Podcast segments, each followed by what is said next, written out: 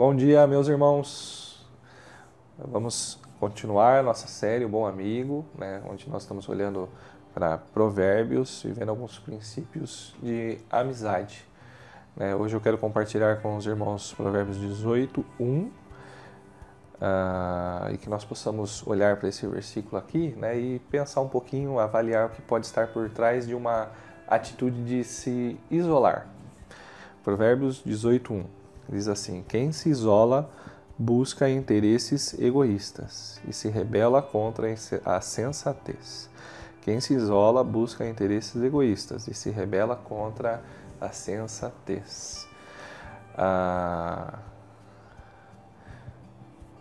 aparentemente, isolar-se parece algo mais fácil, afinal de contas, é, é difícil lidar com pessoas, né? são pecadoras né? e às vezes é difícil lidar com manias, com jeitos, além do erro né, que essas pessoas podem cometer contra você.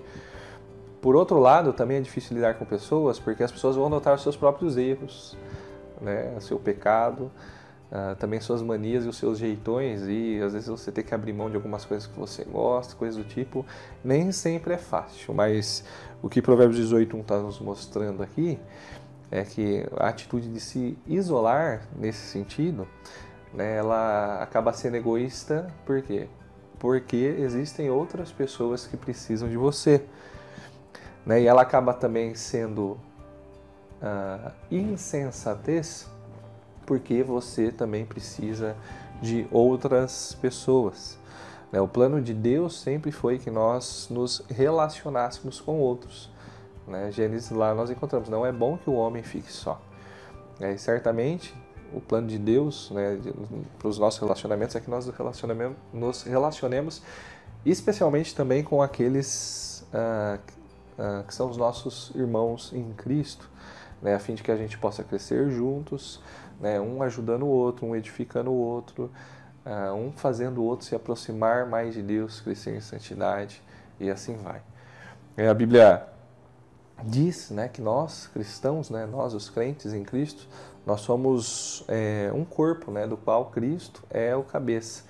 Ah, e nenhum membro do corpo pode dizer que ah, não precisa do outro e então é, se isolar do corpo ah, inteiro e viver sem ele, ah, como se isso não afetasse a mim mesmo né, e nem ao outro também.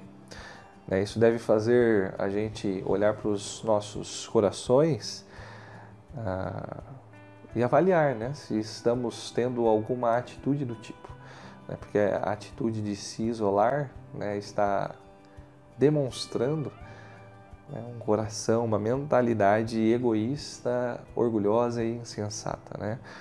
Ah, e a partir disso, né, eu queria convidar o irmão a reavaliar né, as amizades, a forma como você tem se relacionado com os seus irmãos, com os seus amigos, com a sua família, com seus irmãos, né, com as pessoas próximas a você. Né? Será que você tem vivido naquela pegada é, cada um por si?